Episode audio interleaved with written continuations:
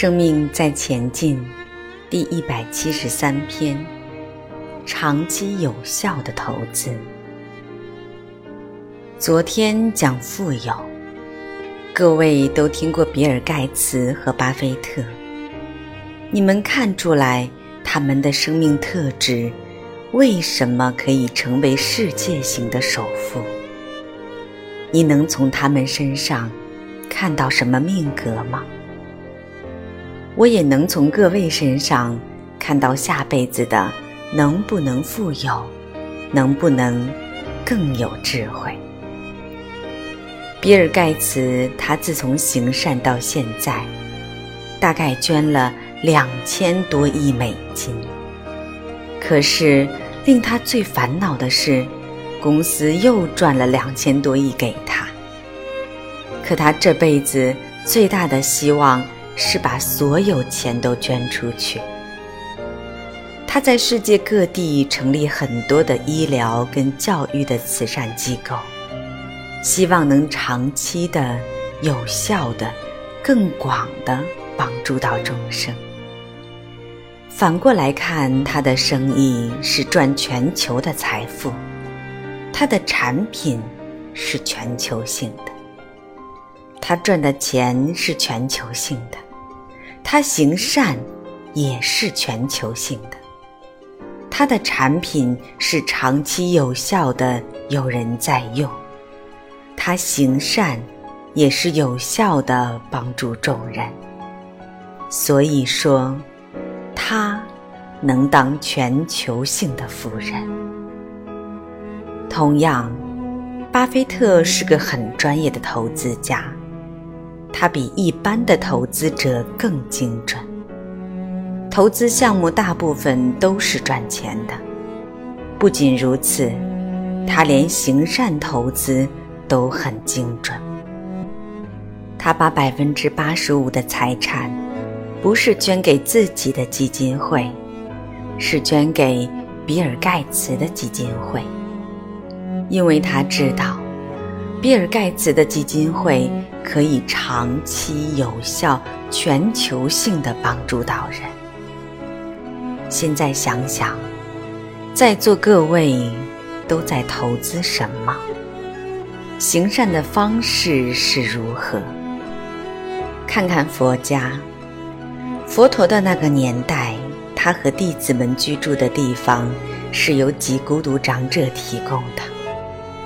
注。几孤独长者原名须达多，是舍卫城中的一位富豪，波斯匿王的大臣。他天性乐善好施，由于常常救济无依无靠之人，人称几孤独。他想方设法买下这片地，供养佛陀跟他的弟子修行，而佛陀和弟子们。很多有一定高度的政务成就出来，而他们的慧命长存到现在，转动多少人的生命状态变得更好。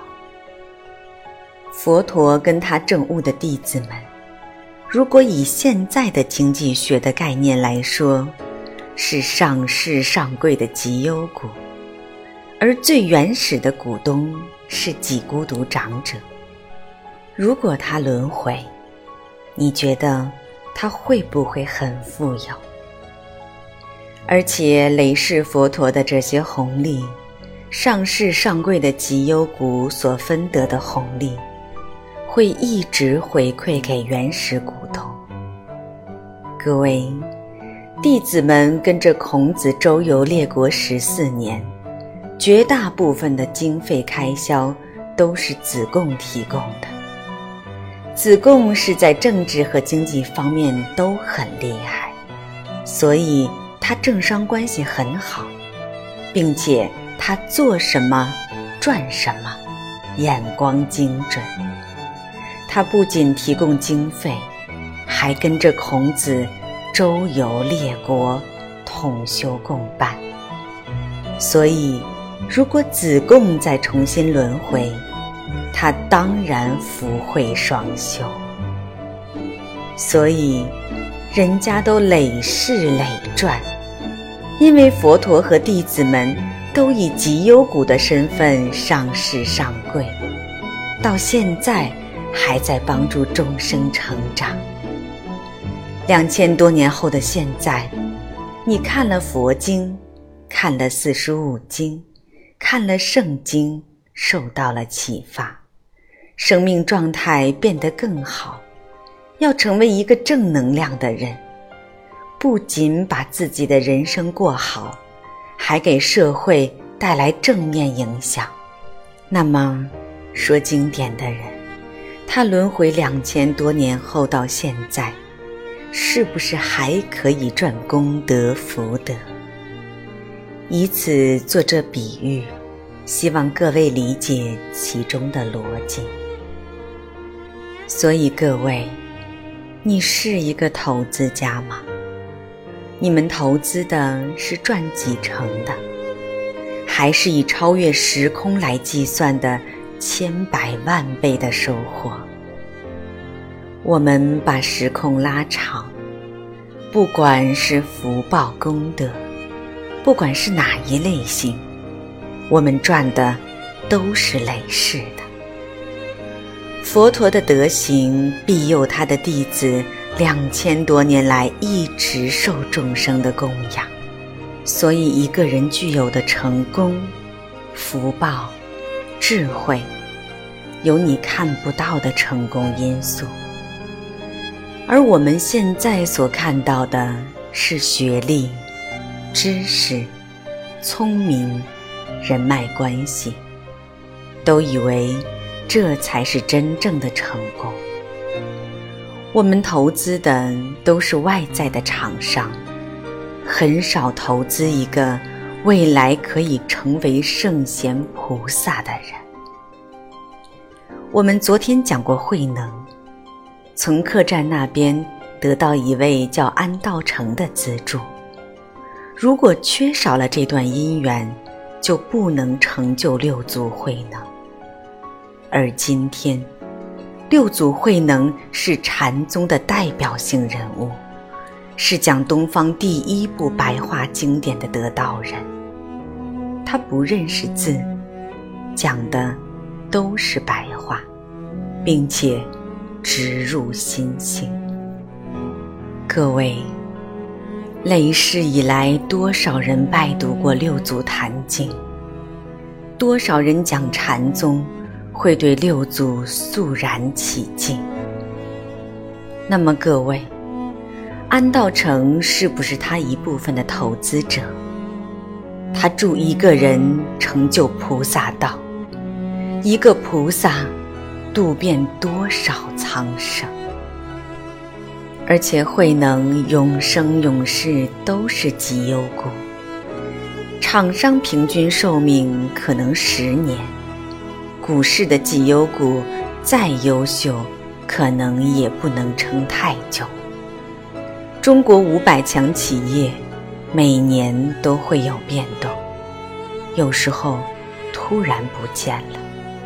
撑不住一世，可是有人撑的是累生累世，都是绩优股，因为他不在外在下功夫，他不走外在，而走内在，那是永生永世的东西，无形的才会永存，有形的。都会有成住坏空，众多的投资，有形的外在标的物，却没有一个成就活菩萨。投资有很多种，一种是资助金钱，一种是同修共伴，护法护持他。当你跟他同修共伴。你会慢慢和他同频共振，越来越有智慧。所以，你知道吗？因为护持本身就是一种布施，布施不一定是钱，给予他肯定也是一种布施。你可以帮助很多人。过去，佛陀来过了，走了；耶稣来过了，孔子来过了，走了。同修啊，这一世你来了，这一世看你的了。这一句话也是布施。